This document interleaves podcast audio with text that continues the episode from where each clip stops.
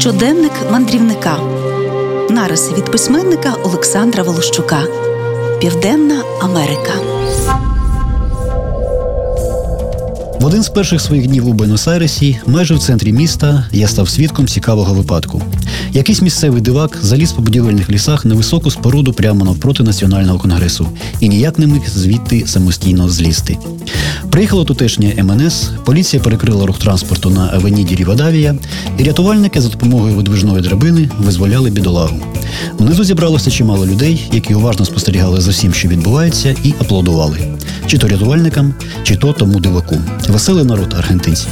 Олександр Волощук, мандрівник, письменник, автор восьми книг про свої пригоди у навколосвітніх подорожах. Придбати книги можна в культурно-мистецькому центрі Інтермецо, вулиця Шевченка, 9, або особисто у автора, подзвонивши по телефону 063 891 73 43.